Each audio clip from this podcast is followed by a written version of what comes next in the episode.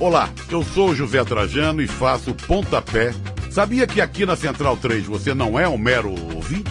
Nos ajudando a partir de 14 reais através do Apoia-se. Você se torna membro do Clube Central 3, onde concorre a prêmios exclusivos, além de participar de um grupo de discussão sobre o conteúdo dos nossos podcasts. Acesse apoia.se barra Central 3 e colabore com a mídia livre e independente. Cristo Redentor, braços abertos sobre a Guanabara.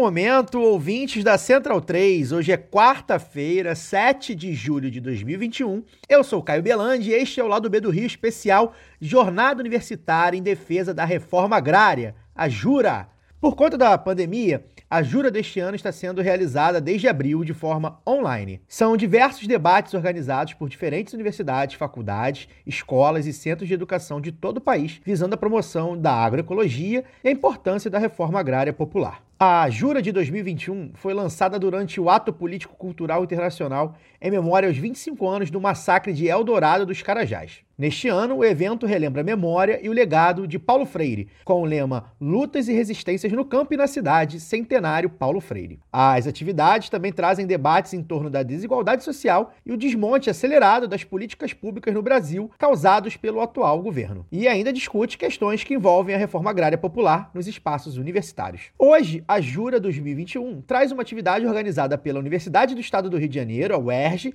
em parceria com a gente, do lado B do Rio, abordando o tema da pandemia da Covid-19. Entrevistamos o Dr. Sérgio Chicumbi, médico e diretor da área de observação em saúde e inquéritos do Instituto Nacional de Saúde de Moçambique, para um apanhado sobre o combate ao vírus no país africano. Agradecemos a parceria da professora Débora Fontinelli e do professor Eduardo Torres, que nos ajudaram a produzir o programa. A arte do podcast é da aluna de design da ESDI UERJ, Larissa Belém. Antes de vocês ouvirem a excelente entrevista com o Chicumbi, aquele recadinho necessário, né? O Lado B do Rio é um veículo independente financiado unicamente pelos ouvintes. Por isso, convidamos a todos e todos que nos ouvem a nos apoiar financeiramente. Acesse padrim.com.br barra Lado B do Rio ou procure Lado B do Rio no PicPay para assinar nossos planos de apoio. A partir de R$ reais você ajuda a manter o Lado B funcionando. A nossa próxima meta é a volta do documento Lado B, o especial mensal onde contamos a história de episódios e personagens do passado. Os apoiadores do Lado B também concorrem a sorteios mensais e neste mês sortearemos quatro canecas e quatro ecobags personalizados do Lado B do Rio, referente aos meses de junho e julho. Torne-se um apoiador e concorra aos brindes e, claro, mais do que nunca, diga não à privatização dos Correios. Bora pro papo com o Chicumbi. Doutor Sérgio Chicumbi, um prazer tê-lo aqui. Muito obrigado pela sua presença virtual.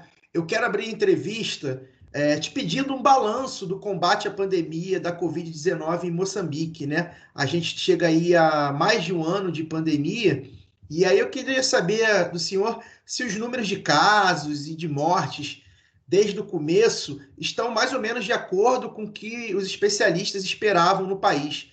É, você acredita que, que Moçambique conseguiu mitigar o nível de transmissão da doença? Muito bom dia boa tarde, cá em Moçambique é boa tarde e obrigado pela oportunidade. Uh, de facto, nós já temos uh, três vagas, chamemos assim, uh, da pandemia a, a, primeira vaga foi menos severa, a segunda foi realmente severa, com muitos casos internados e óbito. E estamos agora dentro da terceira vaga, que não sabemos ainda muito bem como é que será, mas também o cenário da segunda vaga leva-nos a, a, pensar que esta terceira vaga possa ser complicada, porque há realmente um importante aumento número de internados e há toda esta preocupação com as novas variantes, a variante Delta, sobretudo, que já domina a pandemia num país vizinho de Moçambique, África do Sul, e com o qual Moçambique tem uma ligação muito estreita em termos de um, relações comerciais, mas, mas, mas também outro tipo de relações, seja, sejam relações sociais. Um, há muitos sul-africanos que têm familiares moçambicanos e vice-versa. Ah, então, ah, não há, ah, digamos, um corte ah, fronteiriço ah, muito claro entre Moçambique e África do Sul, e por vez disso, ah, tudo o que acontece na África do Sul tem um grande reflexo, sobretudo no sul de Moçambique, e a situação nos países vizinhos, incluindo a África do Sul, nesta terceira onda é de muita preocupação, com muitos casos em geral, casos internados, mas também óbitos. Então, perspectiva-se em Moçambique que esta terceira onda possa ser também severa. Ah, analisando assim no global, penso que a informação que realmente conte ou contabilize todos os casos ocorridos, mas permite um, um, uma análise indicativa de qual é que é a situação. Ah, e baseando-se nos dados disponíveis, penso que ah, a situação da pandemia em Moçambique terá sido melhor, felizmente, e um, diferente daquilo que foi projetado pelos especialistas. Quais são os fatores por trás disso? Ainda não compreendemos, mas uh, sim, terá sido melhor a situação em termos epidemiológicos específicos da Covid-19. Mas, naturalmente, as consequências sociais e econômicas uh, são severas e de acordo com uh, projeções que os especialistas podem fazer para o nosso país, porque é um país muito pobre, uh, com uma larga porção da população vivendo em situação uh, precária, e todas as medidas restritivas e a situação de corte de relações uh, transfronteiriças uh, e as medidas restritivas locais terão tido certamente um efeito, além do efeito da própria pandemia, muito importante na nossa sociedade, que de certeza ainda estamos para uh, ver e fazer a devida, um, o devido apuramento da magnitude. Bom dia, doutor Sérgio Scombi. Aqui quem fala é Fagner Torres. É, doutor, eu antes de fazer minha pergunta e agradecer, né, mais uma vez também sua, sua participação aqui conosco, eu queria fazer um, um apanhado geral. Não sei se o senhor está acompanhando à distância é, a forma como o Brasil é, li, vem lidando, né, vem lidando com essa pandemia desde março de 2020. Né? O Brasil, diferente da, da grande maioria do, do mundo, é, ele simplesmente ignorou, o governo brasileiro ignorou a pandemia, minimizou de todas as formas e jogou o povo brasileiro à própria sorte. É, haja vista aí o, os números né, da pandemia dizem por si só. A gente já está aí na casa de 520 mil mortos e, e já passou da, já estamos em quase 20 milhões de, de infectados, sem contar a subnotificação. É, a gente aqui no Brasil tem pouquíssima informação daquilo que ocorre é, com os países africanos. Né? Os nossos meios de comunicação, eles é, simplesmente ignoram, são totalmente eurocentrados. A gente mal tem informação, inclusive, dos nossos vizinhos sul-americanos aqui. É, e nesse contexto, o, ao contrário da, da eu diria, de, de todos, mas se não de todos, a maioria dos governos sul-americanos, aqui nossos vizinhos, o Brasil foi o único que adotou essa postura totalmente negacionista. Né? O presidente brasileiro ele sempre se colocou contra o isolamento social. Ele não só se coloca contra o isolamento, como ele promove aglomerações diariamente seja nas atividades governamentais, seja em campanhas eleitorais antecipadas. O Brasil está num contexto de uma eleição presidencial em 2022, que já cuja campanha eleitoral já foi antecipada em mais de um ano pelo atual presidente da República. Né? É, o Brasil boicotou a vacinação. É, foi um, o Brasil tem um um, dos, um dos países com maior cobertura vacinal do mundo teve essa cobertura destruída nesse governo. O governo recusou, não respondeu propostas de vacinas das indústrias farmacêuticas, da Pfizer. É, agora nós estamos com um escândalo de corrupção, muito provavelmente envolvendo diretamente o presidente da República é, com relação a vacinas do consórcio Covaxin né, uma coisa que está é, repercutindo muito na, na, mídia tradicional brasileira no momento. Então, o Brasil fez tudo errado. Né? Ele jogou o povo à própria sorte, trabalhou em função do vírus, trabalhou para o vírus, e os resultados dizem por si só. A gente tem aí cemitérios lotados aqui no Brasil há um ano e quatro meses. É, mas diferente, como eu ia dizendo, diferente do, dos países vizinhos. A gente tem aqui é, é, histórias de que na Argentina, a despeito de toda, toda a dificuldade econômica que a Argentina é, historicamente passa, o governo tentou controlar a transmissão do vírus. No Uruguai, a mesma coisa, né? enfim, nos nossos vizinhos. E eu queria saber como que, como que foi é, essa, essa integração que no nosso caso brasileiro aqui não houve com, nós, os nossos vizinhos, como que foi essa integração de combate à pandemia entre os países africanos, os, sobretudo os vizinhos de Moçambique. Houve essa cooperação, foi cada um por si. É, como que está sendo essa, essa estratégia de combate no âmbito continental africano? Muito obrigado pela questão. Ah, ah, bom, nós temos ah, primeiro a União Africana e depois ah, comunidades regionais. Moçambique está na, na, chamada SADC, que é a Southern Africa Development Community, ah, que é a comunidade de desenvolvimento da África subsaariana, essencialmente. Ah, estas comunidades são muito alinhadas entre si, quer politicamente, quer do ponto de vista social e econômico.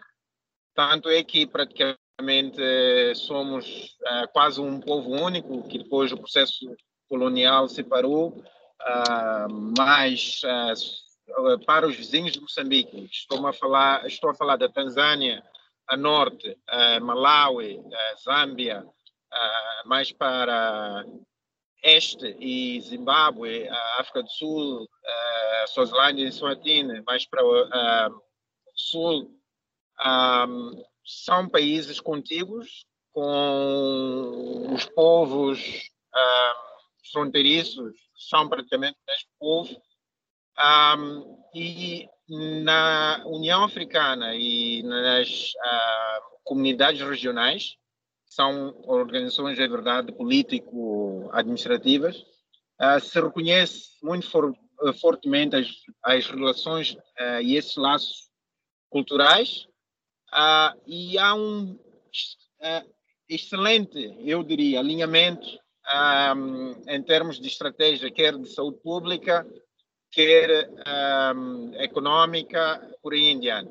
Pese embora os países tenham naturalmente níveis de desenvolvimento diferentes. Nós temos aqui, uh, infelizmente, na região, uma situação similar um, à do Brasil, que tem a ver com a Tanzânia. Um, a Tanzânia uh, teve, uh, digamos, um desligamento de, de, todas as recomendações internacionais em relação à pandemia mas todos os outros países da região ah, colaboraram entre si e adotaram todas as recomendações internacionais. Eu posso dizer com certeza que o negacionismo é, é, é mínimo.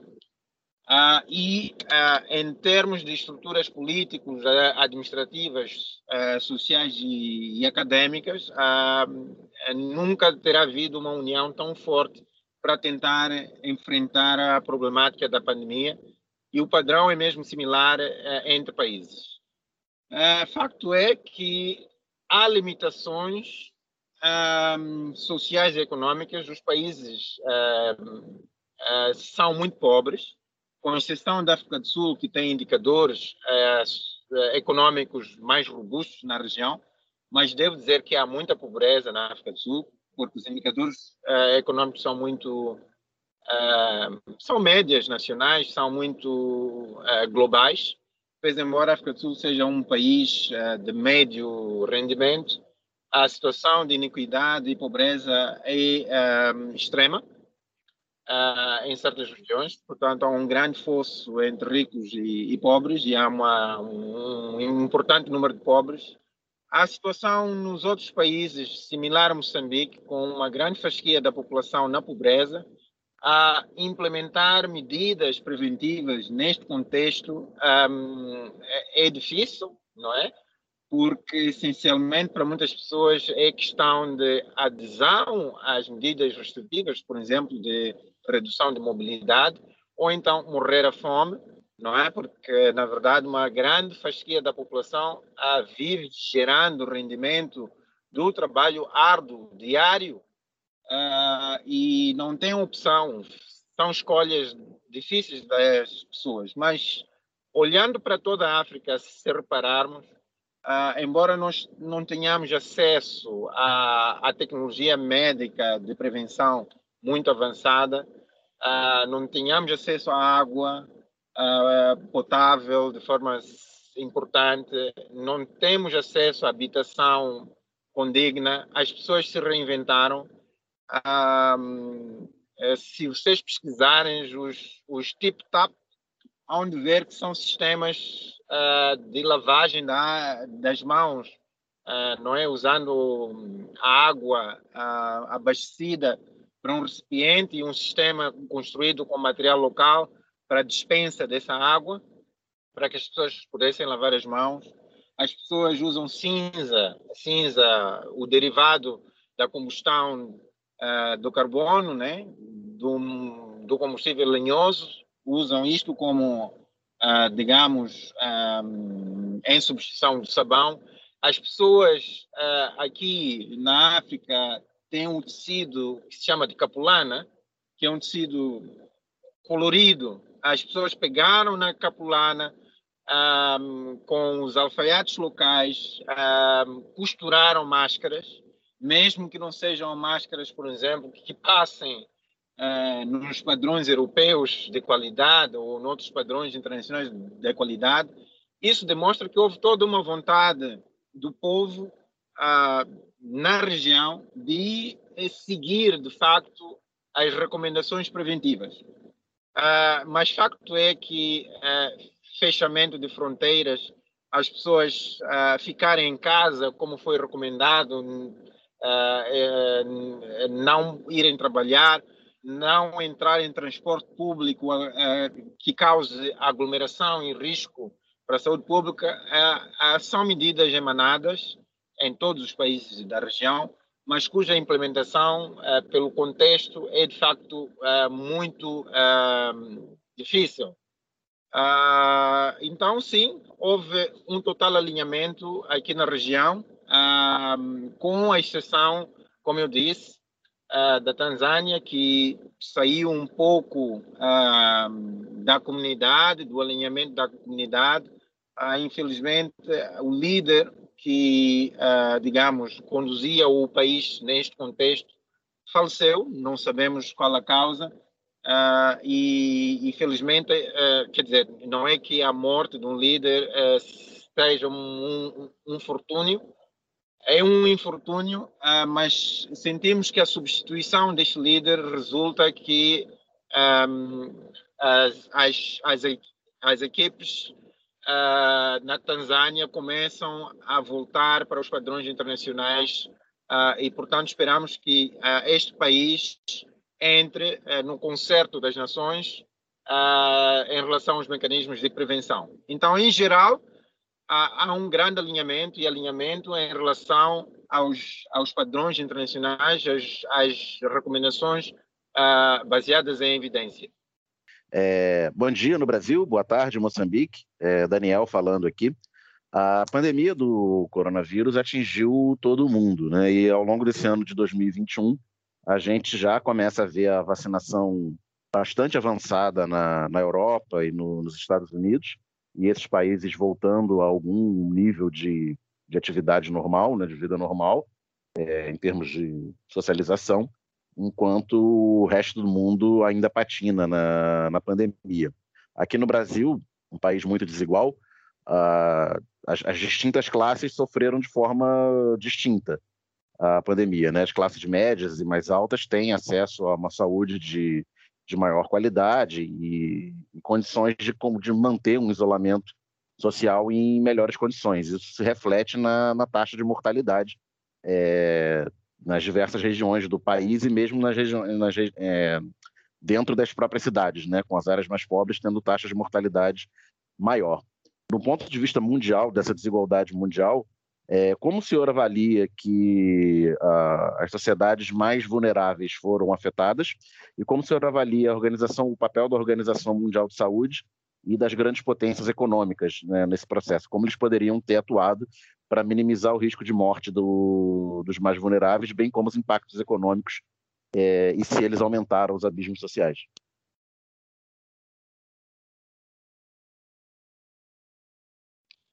Bom, uh, obrigado pela questão. Uh, eu penso que a Organização Mundial da Saúde, que está muito bem representada uh, na região africana, tem representação praticamente em quase todos os países, tem dado um grande contributo na resposta, tanto em termos de assistência técnica, como em termos de mobilizar recursos para atender às necessidades próprias uh, dos países aqui da região africana. Uh, e acho que em Moçambique é um exemplo. Facto é que uh, nós construímos um sistema de saúde baseado nos cuidados primários felizmente garantindo o acesso aos cuidados básicos de saúde, incluindo a vacinação, à larga por, a proporção da população. Ah, claro que eh, mesmo antes da pandemia nós não tínhamos as taxas ah, as taxas ah, de vacinação ah, a níveis desejáveis, eh, mas eh, não era portanto um construto político.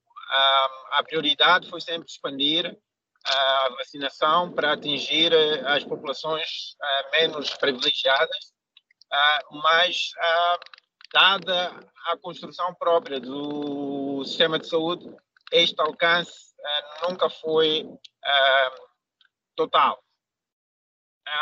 e isto é uma fortaleza que foi construída sempre com o apoio da Organização Mundial da Saúde e outras, e é uma fortaleza que permitiu, de certa forma, que o país ou os países da região estivessem prontos para fazer a implementação ah, da vacinação. Ah, entretanto, todo o nosso sistema ah, e programa alargado de vacinação foi construído para vacinas que suportem cadeias de frio de temperaturas em torno de 2 a 8 graus Celsius. Isto constitui uma limitação, um, porque o, o portfólio de vacinas capazes de serem introduzidas no nosso contexto uh, pela Organização Mundial da Saúde e outras uh, alianças que trabalham na área de vacina são vacinas limitadas. Uh, congratulamos-nos que tenha havido um mecanismo promovido pela Organização Mundial de Saúde e outras alianças para, para a vacina, ah, de uma cota das vacinas mundiais poderem ser dispensadas aos países como o nosso, incluindo a África. Mas facto é que a inequidade prevalece e penso que não é, é, por falta de vontade desses organismos, mas é por outras forças externas que limitam, de facto, o desiderato desses organismos em trazer vacinas para os países mais pobres. Uh, a situação atual é de insucesso, eu diria, insucesso da Organização Mundial da Saúde uh, e de, outras organizações uh, associadas e filantrópicas em colocar vacina nos sistemas de saúde como o de Moçambique. Portanto, trata-se de situação de insucesso, mas penso que em termos de vontade política, estratégica, nós estamos satisfeitos com toda a advocacia uh, e interesse em, em, em reduzir as inequidades no acesso às vacinas. Doutor Sérgio, bom dia. Aqui é Fernanda. Um prazer falar com você. E eu queria continuar falando sobre a vacina. Primeiro, queria saber como foi aí a experiência de vocês, como está sendo, na verdade, em relação às campanhas é, educativas, né, o uso de máscara, e como tem sido o índice de adesão das pessoas, e como você avalia o uso dessas estratégias nas campanhas de vacinação e o impacto desse tipo de ação é, na adesão ao programa de vacinação.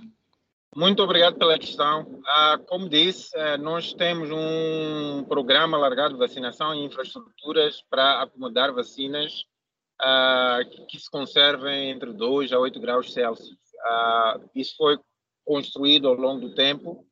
Então, o leque de vacinas disponíveis e, e que possam ser introduzidas é muito limitado neste momento. As vacinas que nós recebemos foram muito limitadas uh, em termos de número de doses, que praticamente uh, só servem para uh, imunizar trabalhadores de saúde e outros indivíduos de maior risco e aqueles indivíduos que estejam na linha da frente. Portanto, neste momento, é muito ínfimo o alcance do programa de vacinação contra a Covid na nossa região e em, em Moçambique em particular. Muito ínfimo. Na região é menos de 1%. 1%.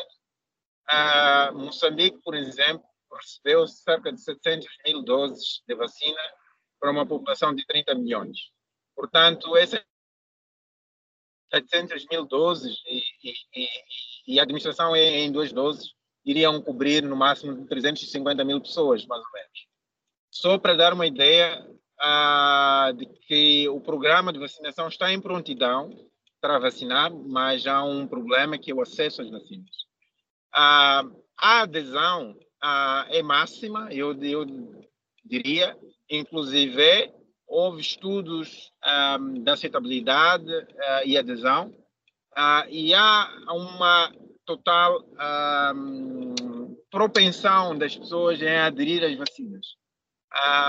em relação às campanhas preventivas em geral, tivemos uma importante parceria dos mídias, quer público como privado, um, a colaborarem uh, para a difusão de informação e materiais educativos, um, a adesão às medidas preventivas, como eu tentei explicar, é muito limitada pelas necessidades econômicas das famílias que são extremas uh, e, e pobreza que é altamente prevalente na nossa região. Uh, mas penso que não há uh, a dimensão de falta de adesão ou compreensão e nesta fase até mesmo falta de conhecimento.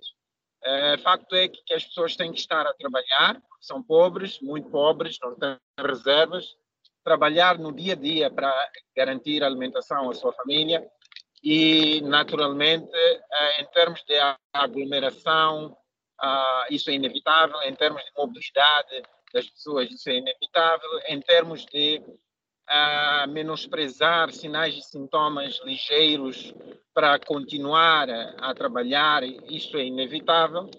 Uh, mas penso que não é mesmo a falta de adesão, é sim uh, o contexto social e econômico que leva as pessoas a, a estar nessas, nessas situações. Uh, em geral, as pessoas, as crianças, jovens, adultos e mulheres, uh, aquelas medidas que são básicas, como é, é uso de máscara, estão a usar as máscaras, máscaras caseiras, que provavelmente não têm eficiência, porque são eh, máscaras costuradas localmente, Uh, mas isso demonstra a vontade das pessoas em aderir às medidas preventivas. Um, o programa de vacinação está em prontidão, mas, de facto, um problema é a inequidade uh, de acesso às vacinas, ou seja, uh, ainda estamos praticamente sem vacinas no nosso continente. É, doutor Chicumbi, aqui no Brasil, é, a gente não, não tem visto se falar muito das sequelas na saúde que a pandemia vai deixar na população, né? Mesmo aquelas que estão curadas, né? Que não estarão mais com, com o vírus. A gente até tem, alguns programas que já estão mapeando pacientes com uma evolução grave, né? Disfunções renais, cardíacas, é, até questões de memória, já, já se fala também. O Hospital Universitário Pedro Ernesto inaugurou agora, é, em maio, um ambulatório multidisciplinar pós-Covid para estudar esses casos. E aí, é, diante desse cenário, eu faço duas perguntas. É, quais são as suas perspectivas em relação a essa vigilância pós-pandemia, pós-infecção em Moçambique? E como você enxerga o papel dos governos, universidades e centros de pesquisas na atenção a essas sequelas deixadas pelo vírus? Bom, o facto é que uh, nós temos um cenário, uh, primeiro, de uma população largamente jovem. Uh, a título de exemplo, na região e em Moçambique, a mediana de idade é de 17 anos. Portanto, 50% das pessoas têm até 17 anos. Uh, mas também temos uma situação na região de esperança de vida muito curta, uh, em torno de 55 anos a 60 anos. E também temos uma situação uh, de alta prevalência de doenças infecciosas. Nós temos uma outra pandemia em curso e com um grande peso em Moçambique, que é o HIV, e doenças associadas, incluindo a tuberculose. Uh, e, e, também com a emergência da tuberculose multidroga resistente, uh, sobretudo na nossa região.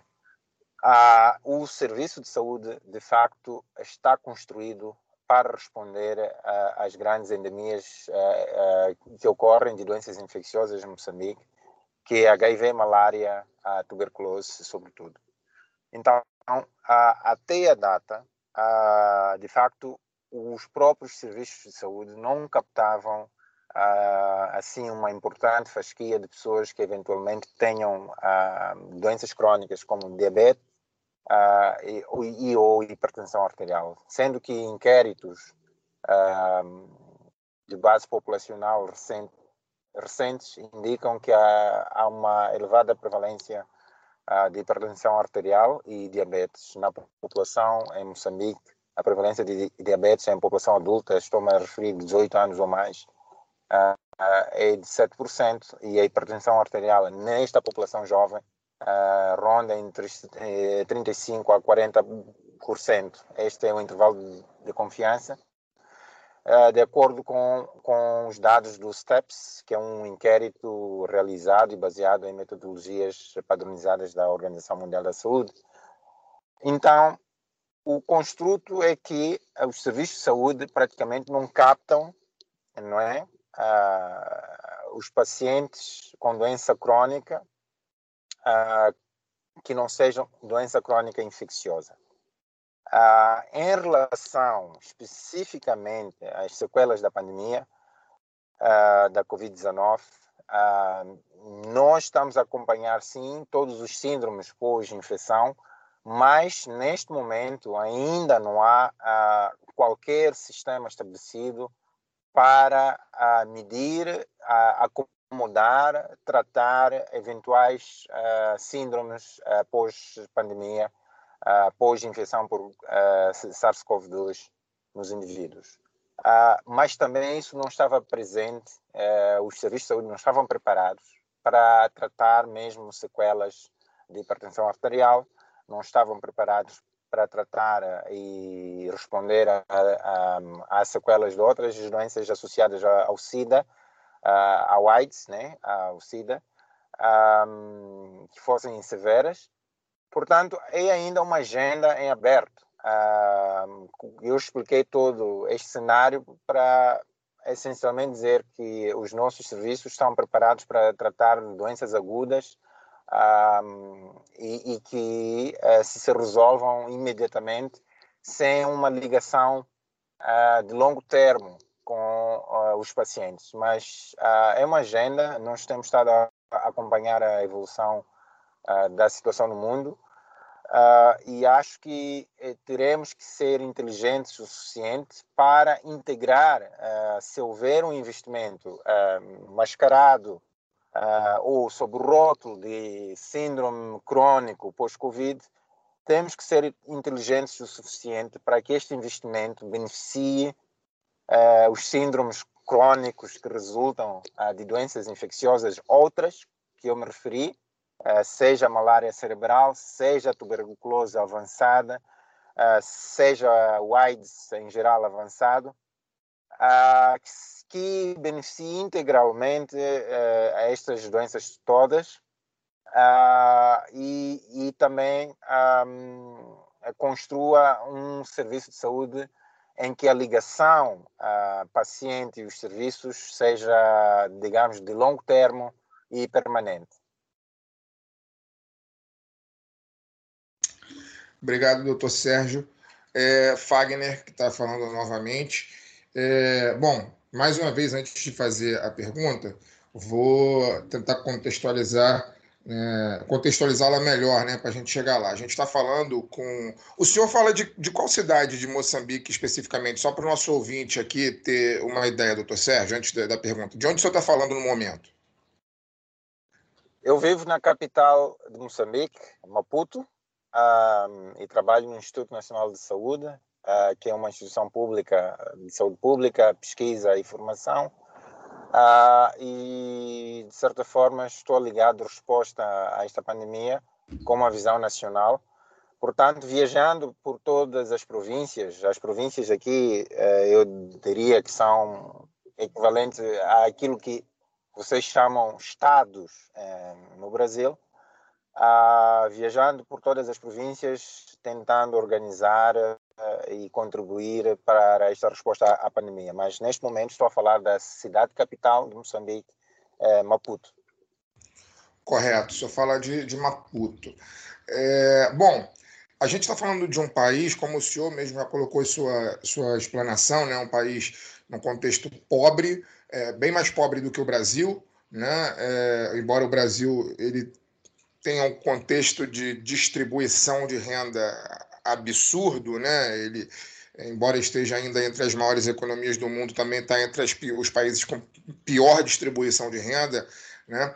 É, a gente está falando de um país como Moçambique, que tem, até o momento, já passou aí por algumas, por algumas ondas da pandemia, como o senhor mesmo falou no começo, algumas vagas, né? E tem hoje 923 mortes. Eu queria que o senhor me corrigisse caso esteja errado, mas segundo os dados, os últimos dados que eu pesquisei aqui, são 923 pessoas que morreram. É, como o senhor falou no começo, o país enfrenta um momento difícil ainda da pandemia, com 11 mortes. Em toda a pandemia, Fagner, cabe, cabe esclarecer para o ouvinte. Isso, isso, isso. É, no momento, é, como o senhor falou, é, está num momento difícil ainda da pandemia, morrendo 11 pessoas por dia. Ontem bateu 11 mortes. Né? Só para o senhor ter uma ideia, não sei se o senhor acompanhou os dados do Brasil, os dados mais recentes, 923 mortes em Moçambique em um ano e quatro meses, isso é menos do que o que morreu ontem no Brasil. Ontem no Brasil, nós só ontem, nós tivemos 1.787 óbitos né, em 24 horas. Sem falar, obviamente, as subnotificações.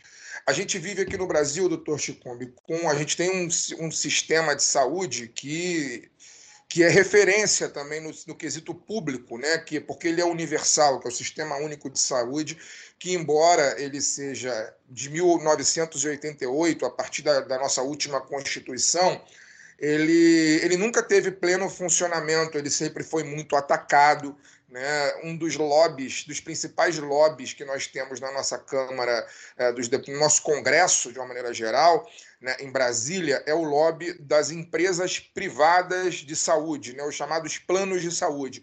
E, e isso fez com que, historicamente, o nosso sistema único de saúde, que é público, universal, fosse constantemente atacado e dizimado. Né? Apesar disso, ele salvou milhões de pessoas nesse período de pandemia. É, como eu disse na minha primeira pergunta, aqui no Brasil, a nossa história com a pandemia foi a pior possível. Os números dizem por si só. né?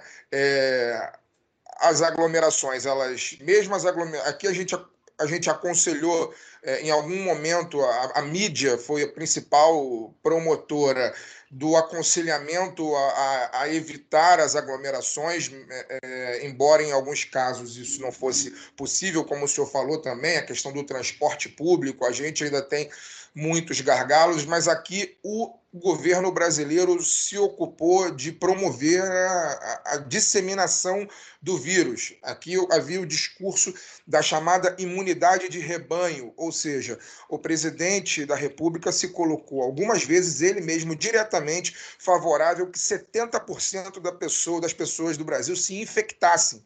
Na visão dele, não tinha como isso não acontecer. Então ele trabalhou por incentivar essas aglomerações. Em contraponto, mundo afora, a gente vem sabendo de algumas experiências, sobretudo de experiências de rastreio né, do vírus, no sentido de, de evitar a, a, a, disseminação. Ou seja, não só a, o apoio ao, a que não hajam aglomerações, né, o apoio às medidas, de, às medidas sanitárias, como uso de máscaras, lavar as mãos, né, é, manter o distanciamento de um metro e meio um do outro, sempre que, que for necessário, mas também o rastreio dos casos, no sentido de saber onde são os pontos mais críticos e evitar né, a, a chamada testagem. Isso aqui no Brasil não existiu. Né? É, a gente tem aí histórias de, do Vietnã, de Cuba, né, países que são né, é, é, é, estão além da experiência capitalista, né, são países de outro tipo de experiência socioeconômica, né, mas países pobres e que fizeram e que tiveram sucesso. Queria que o senhor falasse sobre essa, sobre essa política de rastreio de casos em Moçambique.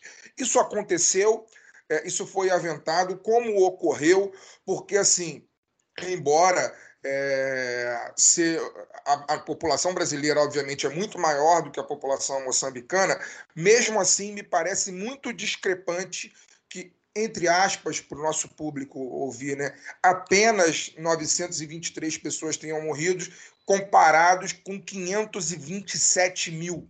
Mesmo, ou seja, mesmo que a população é, moçambicana seja muito menor que a brasileira, me parece que o sucesso de vocês é muito maior no combate à pandemia do que no Brasil. Eu queria que o senhor falasse sobre essa questão de rastreio, se aconteceu em, em Moçambique como aconteceu. Muito obrigado pela questão. Uh, de facto, uh, o Moçambique adotou uh, e implementou toda uma estratégia e, e, obteve toda a colaboração da sociedade, uma estratégia de evitar o contágio. Portanto, medidas de prevenção foram recomendadas. Como eu disse, as pessoas uh, inventaram-se e reinventaram-se uh, para uh, aderir às medidas preventivas. dentro do possível, dentro do que era a sua condição socioeconômica, mas obviamente não podiam deixar de se fazer à rua e ao trabalho uh, e, portanto, enfrentando situações de aglomeração. Um, nós sabemos uh, que no início desta pandemia nós só tínhamos um laboratório uh, capaz de fazer biologia molecular, a técnica de PCR, a técnica de diagnóstico standard.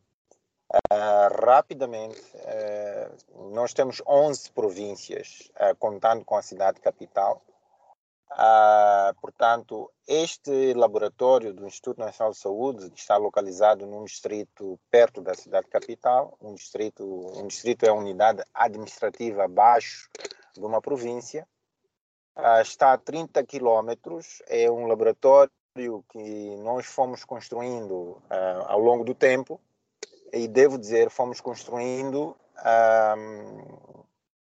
com esforços uh, para o controle da pandemia do HIV.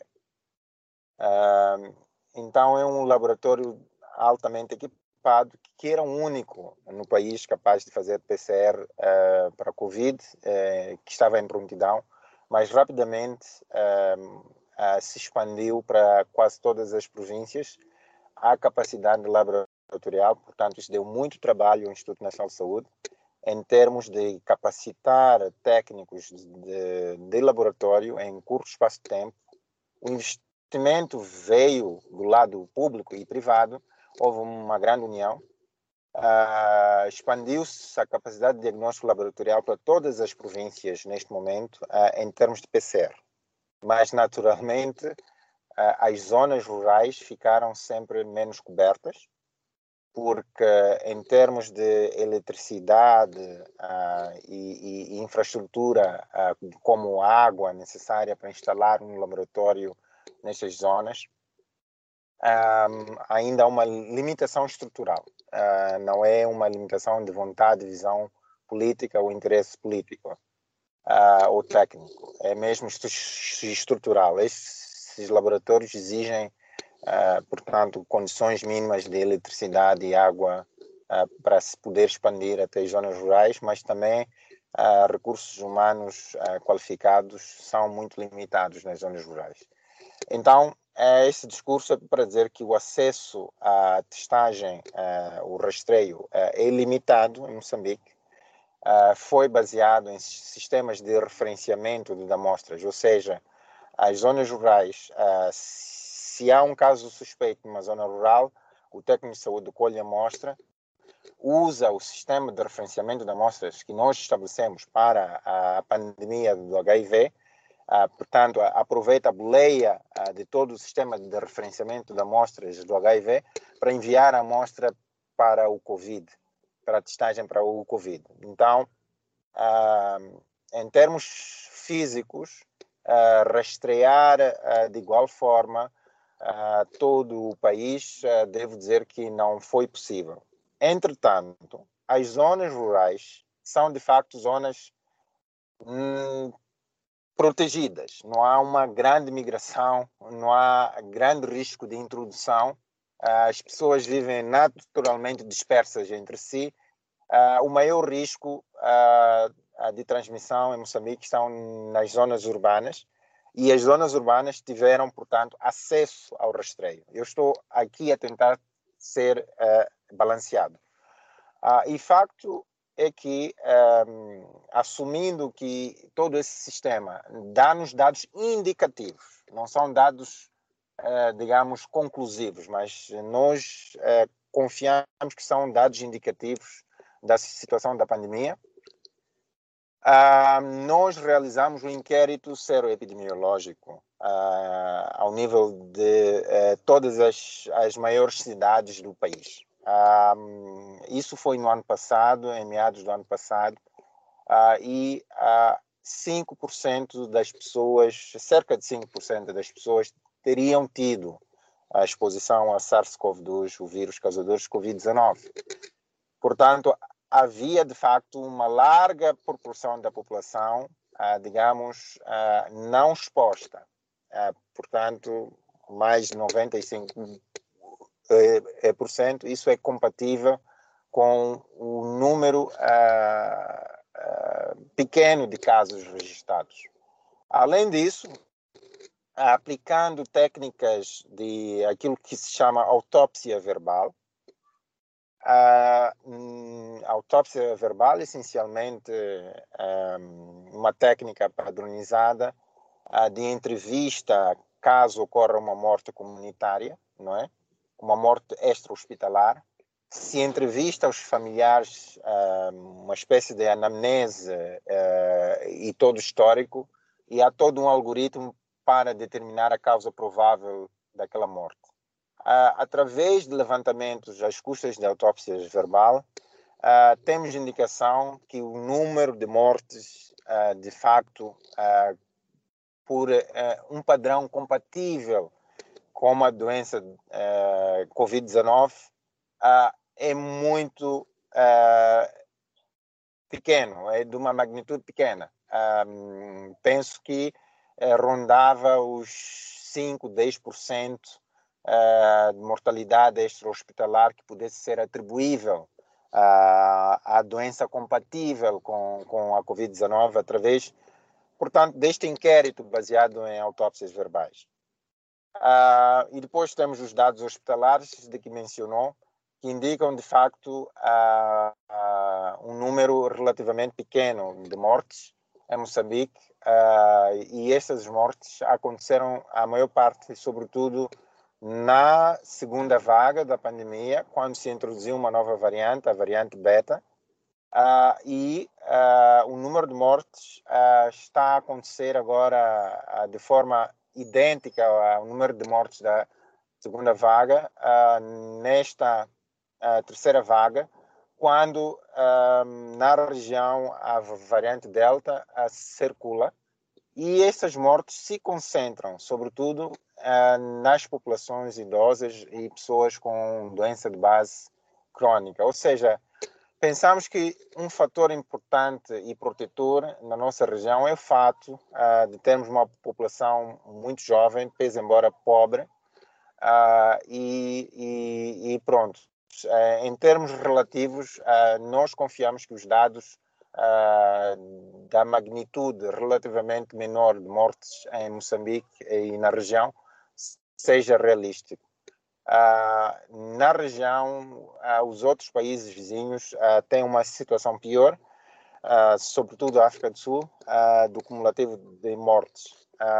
mas sim, confiamos nesses dados de que haja uma situação de menos mortes em, em Moçambique.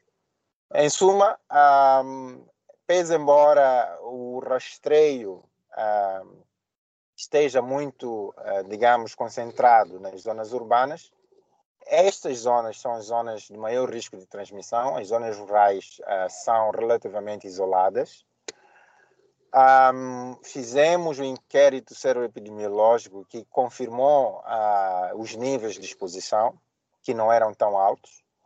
Uh, e também, uh, dada a dúvida da captação de óbitos que ocorre eh, um, em termos de óbitos hospitalares, conduzimos levantamentos que indicaram que a magnitude de morte extra-hospitalar não é uh, relativamente, comparando com os outros países, não é de grande magnitude.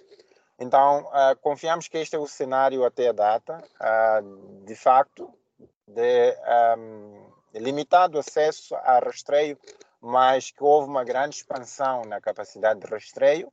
Como eu disse, se construiu laboratórios em, em, em, menos de seis meses em, em quase todas as províncias. E depois, na atualidade, se recorre a, a, aos testes rápidos de antigênio, uh, portanto, expandiu-se a capacidade de testagem uh, e uh, também fizemos avaliações complementares para conhecer a situação da epidemia no nosso país, que acabam confirmando, validando os dados, digamos, enviesados, baseados nas zonas urbanas, Uh, confirmando uh, que, de facto, a magnitude de uh, casos e morte é compatível com os dados captados e, quando se compara com os outros países, a situação foi melhor no nosso país.